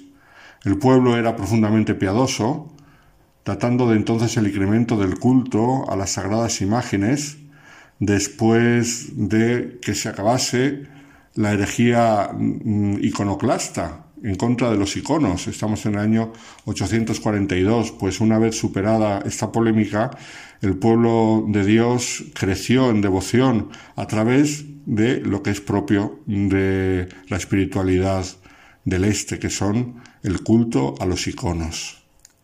Constantino, después de finalizar sus estudios, podía tener en el mundo brillantes éxitos, pero su corazón iba buscando otra cosa. No le gustaba nada la vida oficial. Tenía una pésima relación con Focio, que entonces era el teólogo de moda en la corte y que, como hemos dicho, llegó a ser el patriarca, causando grandes problemas para todo el orbe cristiano. Y Constantino decidió retirarse a un monasterio pero ante la petición de la emperatriz Teodora demoró su retiro porque la emperatriz le había cogido mucho aprecio, no olvidemos que fue compañero de estudio de su hijo. El año 847 recibió la ordenación sacerdotal y fue nombrado bibliotecario patriarcal, archivero curial y secretario del Consejo Eclesiástico. Pero él, eh, su corazón no estaba feliz y ante las injusticias que a diario tenía que ver en el desempeño de su cargo, decidió irse de la ciudad sin avisar a las autoridades. La emperatriz Teodora se enfadó mucho y le obligó a regresar a Constantinopla, en el momento justo en que su maestro Focio era elevado a la dignidad de patriarca, y aceptó sustituirle en la cátedra de filosofía, en la que destacó porque, por lo que fue conocido con el nombre de el filósofo. San Cirilo tiene como sobrenombre el filósofo porque dio clases antes de ser monje. En el año, eh, en el año 851 fue escogido para acompañar en calidad de intérprete y consejero a una delegación imperial a la corte del califa de Bagdad. Entonces había buenas relaciones con los musulmanes del califato de Bagdad. A su vuelta, sin embargo, ya no podía más. Su corazón no aguantaba la corte con sus intrigas y con sus lujos y decidió dejar definitivamente la corte e ingresar en la vida monástica, probablemente influenciado por el ejemplo de su hermano que ya era monje y que era feliz en la vida monástica. Metodio había ingresado al servicio militar después de finalizar su educación y fue gobernante de una región eslava, pero en el año 853, tras los desengaños experimentados en su gobierno, había decidido dejar la vida mundana y tomó los hábitos en el monasterio que se encuentra en el monte Olimpo. Por fin los dos hermanos, unidos no solamente en la vocación monástica, sino en el mismo monasterio, se dedicaron a la oración y al ayuno, según el estilo de los monjes de la cristiandad oriental, que es muy diferente del estilo que difundió en Occidente San Benito. Basta hoy en día visitar los países de tradición ortodoxa y comprobar lo diferentes que son aquellos monasterios a los que tenemos en Europa occidental. Mientras los hermanos aprendían la vida del claustro, en toda Europa los ánimos estaban exacerbados. Por un lado, los sarracenos, que habían llegado a Roma en el año 843 y habían saqueado la tumba de San Pedro. Por otro lado, en Constantinopla estaba todo el problema de Focio, cuyo nombramiento patriarcal no había sido aprobado por el Papa, y entonces era ya el origen del cisma que promovió también la ambición del mismo Focio. En el Monte Olimpio vivían eh, Cirilo y Metodio la vida retirada monástica, hasta que la providencia les llamó a la evangelización de los pueblos eslavos. La ocasión histórica fue que en el año 858 los cázaros, que eran un pueblo del Cáucaso que habitaba al sudeste de la Rusia actual, pidieron predicadores de la fe al emperador Miguel, Miguel III, que ya conocemos, cuyo hijo había estudiado con Cirilo y por lo tanto era muy conocido suyo. A solicitud del patriarca Focio, que también conocía bien a Cirilo, los hermanos se dirigieron en el año 861 al país de los Cázaros, muy cerca del Cáucaso, donde fueron recibidos con todos los honores y vivieron aproximadamente dos años. Un suceso de gran importancia histórica llenó de alegría el corazón de los hermanos. El hallazgo del cuerpo de San Clemente Romano en unas ruinas de una islita que está enfrente de la ciudad de Kherson. Los sagrados restos fueron llevados primeramente a la catedral, donde quedaron una parte de ellos, y la otra la conservó Cirilo, llevándola después contigo a Constantinopla y más tarde a Roma. Dios bendijo extraordinariamente esta misión de los hermanos. De vuelta a Constantinopla, el emperador y el patriarca los recibieron con el honor que correspondía al éxito de su misión.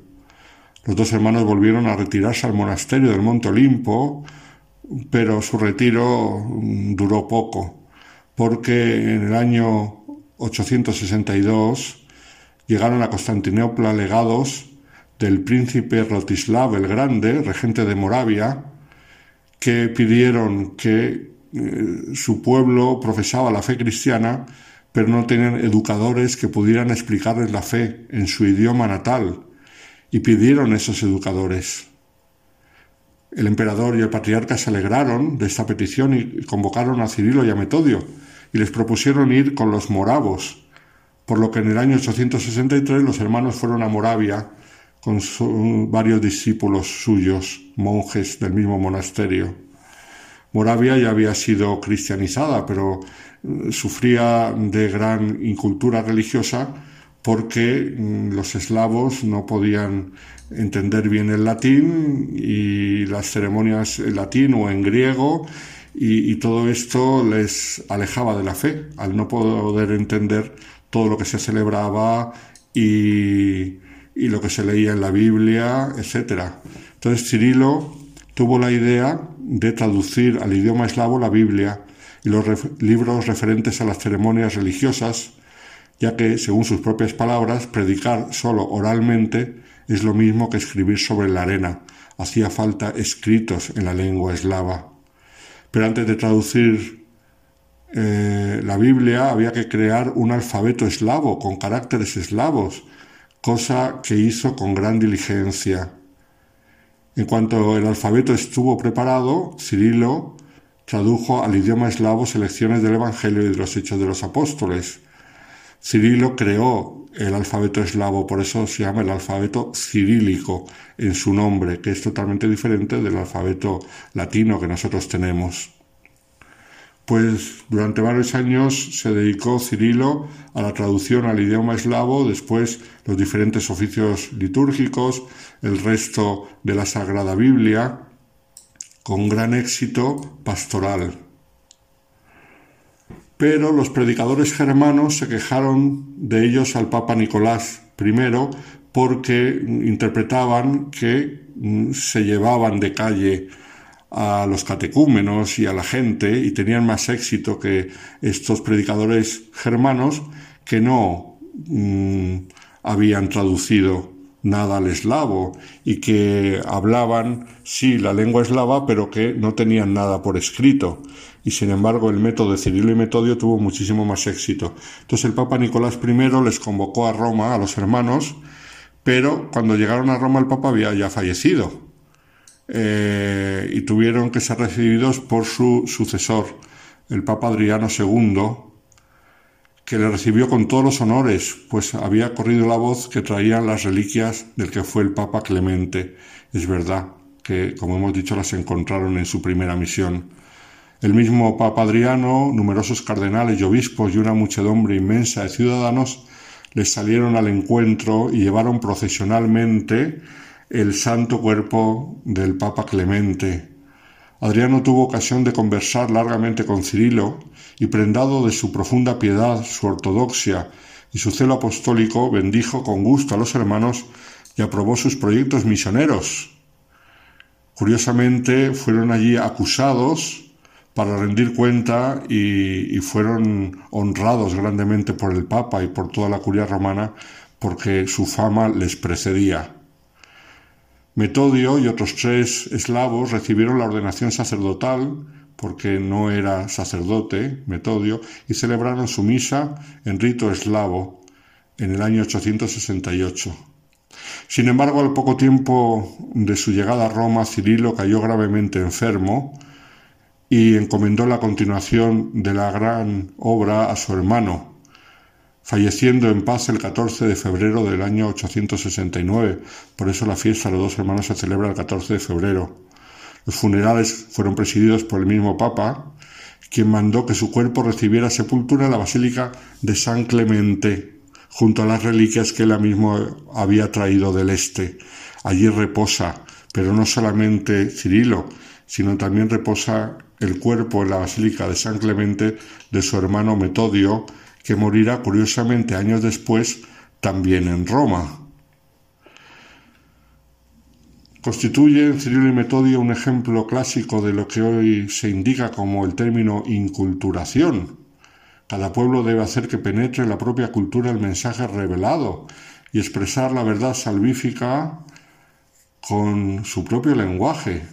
Ellos tuvieron la prudencia, guiada por el Espíritu Santo, y la valentía de innovar en la evangelización no como hacían los predicadores germanos, normalmente monjes benedictinos, con todo su gran celo y todo su gran interés, pero de un modo que no llegaba al pueblo porque la predicación quedaba en el aire, todo oral.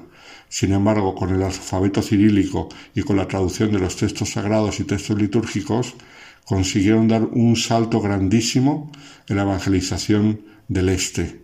Por eso a ellos se les debe en grandísima parte que el este europeo sea cristiano.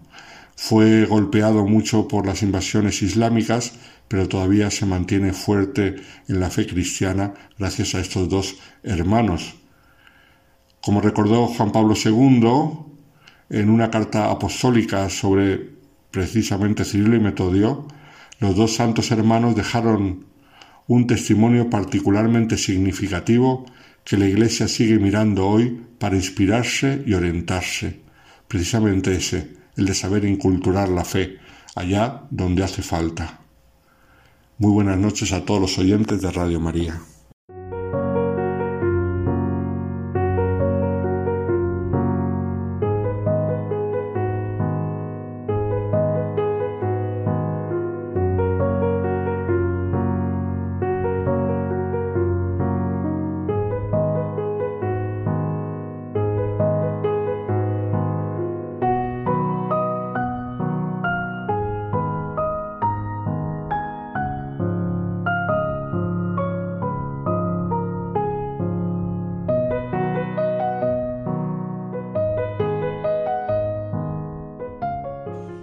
Evangelio nos muestra cómo los que escuchaban a Jesús se asombraban de que hablaba con autoridad.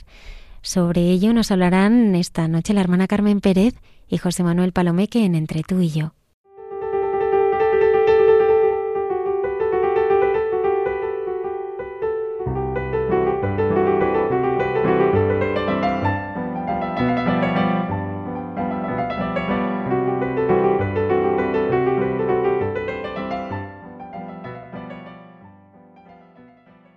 Querida familia de Radio María, hoy José Manuel y yo, pues claro, con todo lo que estamos leyendo en el Evangelio, vamos a hablar sobre cómo Jesús enseñaba con autoridad y no como los escribas. Es que en el fondo de nuestro corazón sí que sabemos lo que realmente es una persona que tiene autoridad. Su manera de ser es la que transmite algo que mueve, que despierta, que hace ver. Claro, por supuesto, no hablamos de personas autoritarias, sino con autoridad. ¿Verdad? La autoridad de la verdad, de la humildad. Bueno, en una palabra, la autoridad del bien. Mira, ahora que estás diciendo esto de la autoridad, me viene a la cabeza que ya en el derecho romano había una clara diferenciación entre la autoritas y la potestas. La autoritas era aquella, facultad inherente a una persona, ya sea por su moral, su conocimiento, su comportamiento, por un reconocimiento que, que se tiene sobre esa persona. Y en cambio la potestas era aquella autoridad que le venía dada por un mandato, una designación. Y claro, ahí vemos lo que tú dices, ¿no? Esa diferencia entre la autoritas, que es algo interno, que la persona tiene, y la potestas, que es algo externo. Y esto, y esto, eh, ya Aristóteles ya habló así, de que la autoridad, que no es superioridad, sino es aquello que reclama una obediencia consciente, no ciega y que prohíbe pensar. La verdadera autoridad se ejerce para realizar un bien común. Y finalmente, ¿no? la función de la autoridad es hacer eficaz el poder de todos. Me encanta, José Manuel, cómo sacas eso que tú y yo comentamos tanto, la necesidad, lo que son los orígenes de nuestra civilización, el sentido de lo que es una ley natural y un derecho natural y un en el que se ve todo. También incluso se ve, fíjate, el sentido de la persona. Es que por eso conmueve hasta dentro la frase del Evangelio que sienten ante Jesucristo. Enseñaba con autoridad. Qué bonito, ¿verdad? El pueblo diciendo esto. Y no como los escribas. Hablaba con su manera de ser, comunicaba lo que se necesitaba escuchar y vivir. La actitud de Jesús es exactamente la opuesta a los escribas y fariseos. Él es el primero en practicar el mandamiento del amor que enseña a todos y puede decir que es un peso ligero y suave porque nos ayuda a llevarlo juntamente con él. Mira, recuerdo lo que viví con una hermana de mi congregación y digo esto en presente, a la que quiero mucho, porque es verdad que los, lo sigo diciendo, la quiero, la admiro y, la respeto. Ha muerto, bueno, no hace mucho. Pues en los últimos años de su vida tuvo Alzheimer. Y no sé si sabré expresarme lo que quiero y lo que siento. Me causaba admiración, cariño, gratitud, respeto, todos los mejores sentimientos de la vida que puedo experimentar su manera de estar y de reaccionar. Nunca me salió decir, pobrecita, qué lástima una persona de su capacidad, de su valía, en todos los sentidos, con todo lo que ha hecho en la vida. No me salía. Comprendo hasta conmoverme cómo ha vivido su vida, sus cargos, sus trabajos, vamos, la manera de ser y de estar, la autoridad de su personalidad, su reaccionar en su decadencia física, las respuestas que ha ido dando en la vida. Veo el ciento por uno en su vida. Habría a los que la conocían a las medidas de Dios. La mejor medida de Dios es Jesucristo. En Él siempre se ve la auténtica autoridad. Y por eso, nunca ante Jesús, en el huerto de los olivos o en la cruz, por supuesto no un creyente, sino a cualquier historiador auténtico, eh, sincero, le saldría sentido decir, pobrecito, da lástima con lo que arrastraban las gentes, con los, con los milagros que hizo.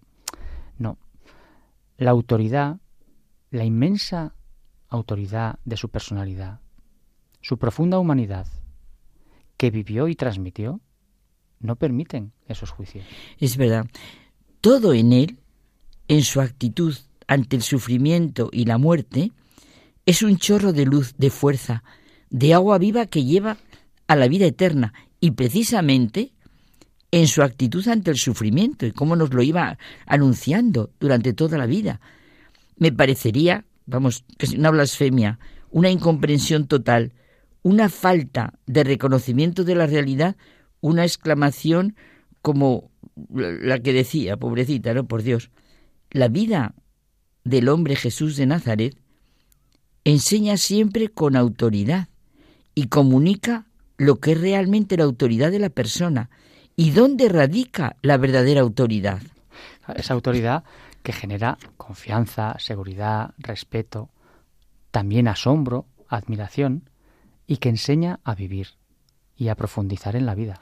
Es verdad, y es que eso, de verdad que si lo pensamos, cualquier persona que es auténticamente buena, así como transmite esa autoridad. Leamos al evangelista San Marcos en el primer capítulo, enseguida después del llamamiento de los primeros discípulos, que narra la actividad de Jesús de Nazaret en Cafarnaún. El sábado siguiente, a su llegada, entra en la sinagoga a enseñar y se quedan asombrados, porque les enseñaba con autoridad y no como los escribas. Los escribas formaban un grupo de eruditos, de gente instruida, pero Jesús era distinto. Él enseñaba con autoridad. Su vida y su palabra transmitían algo nuevo. Yo voy a decir transmiten. Y no como los escribas y fariseos. Esto se nos dice constantemente en el Evangelio. Su forma de enseñar impresionaba porque enseñaba con autoridad.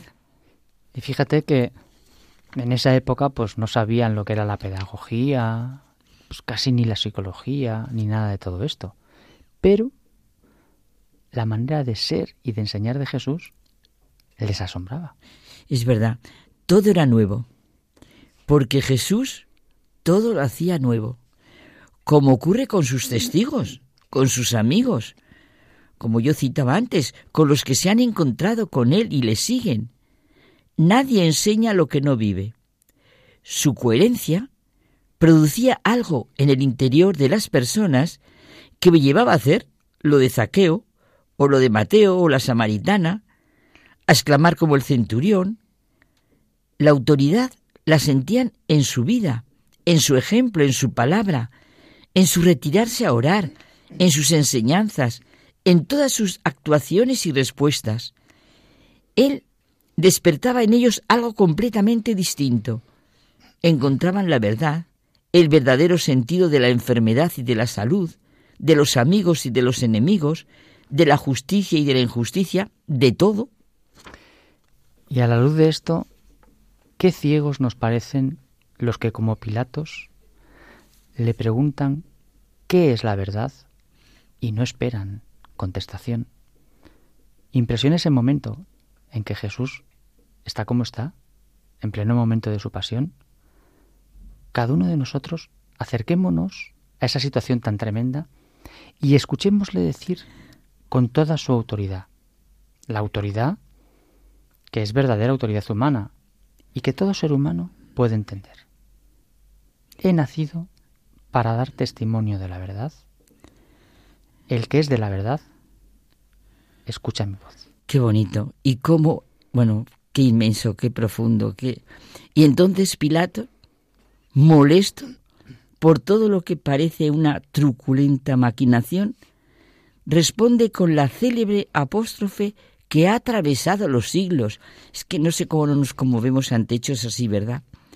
¿Qué es la verdad? Esa pregunta vehemente, en el fondo dirigida a sí mismo y a toda la historia de la humanidad. Y lo que más llama la atención, a mí de hecho me lo ha llamado siempre, es que sin esperar la respuesta, se levanta para marcharse. Sí, quizá José Manuel fue un escéptico que había asistido a muchas disputas teóricas y estaba persuadido de que la verdad no existe, o si existe, no les dado a los hombres el conocerla. Esto parece que lo oímos en nuestro momento, ¿verdad? Qué profunda pena y lástima, qué amargura. Le fue concedido en aquel excepcional día de su vida contemplar el rostro de la verdad, la verdad humanada, y no la supo reconocer. Que no nos pase a nosotros, Dios mío, que sepamos encontrarte. En su poder, vanidad y soberbia no tenía autoridad. No vio lo que después han visto millones de hombres sencillos y humildes. Él no fue consciente de lo que dejaba pasar en su vida. Carmen, ¿nos imaginamos cómo hubiera cambiado la historia? La suya también. Lo que estaríamos ahora comentando si al menos Pilato se hubiera detenido ante él, como los dos centuriones romanos. mira, uno de ellos fue el que dijo las palabras que inspiran la oración que todos los días decimos al Señor. Yo no soy digno de que entres bajo mi techo. Basta que lo digas de palabra y mi criado quedará sano. Bueno, ¿y otro centurión?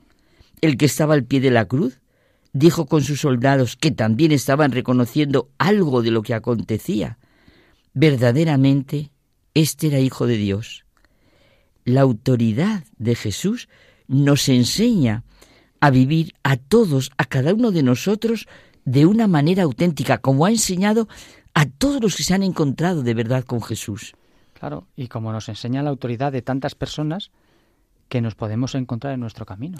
Podíamos leer el Evangelio desde el principio sintiendo la autoridad tanto de Jesús como de José, como de María, como de los que se han encontrado con él. Pues hasta la semana que viene. Pues buenas noches.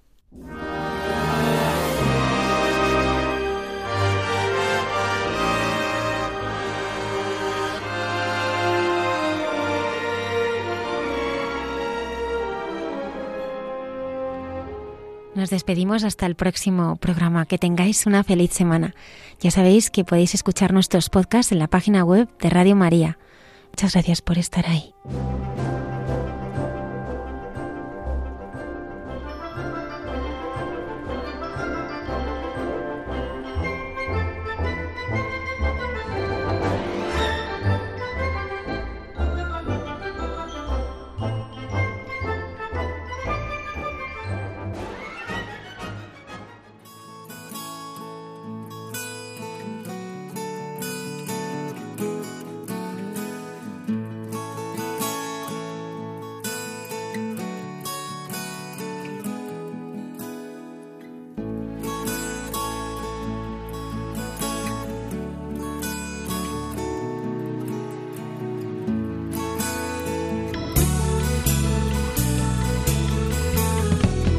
Han escuchado en Radio María Hay mucha gente buena, un programa dirigido por Almudena Delgado.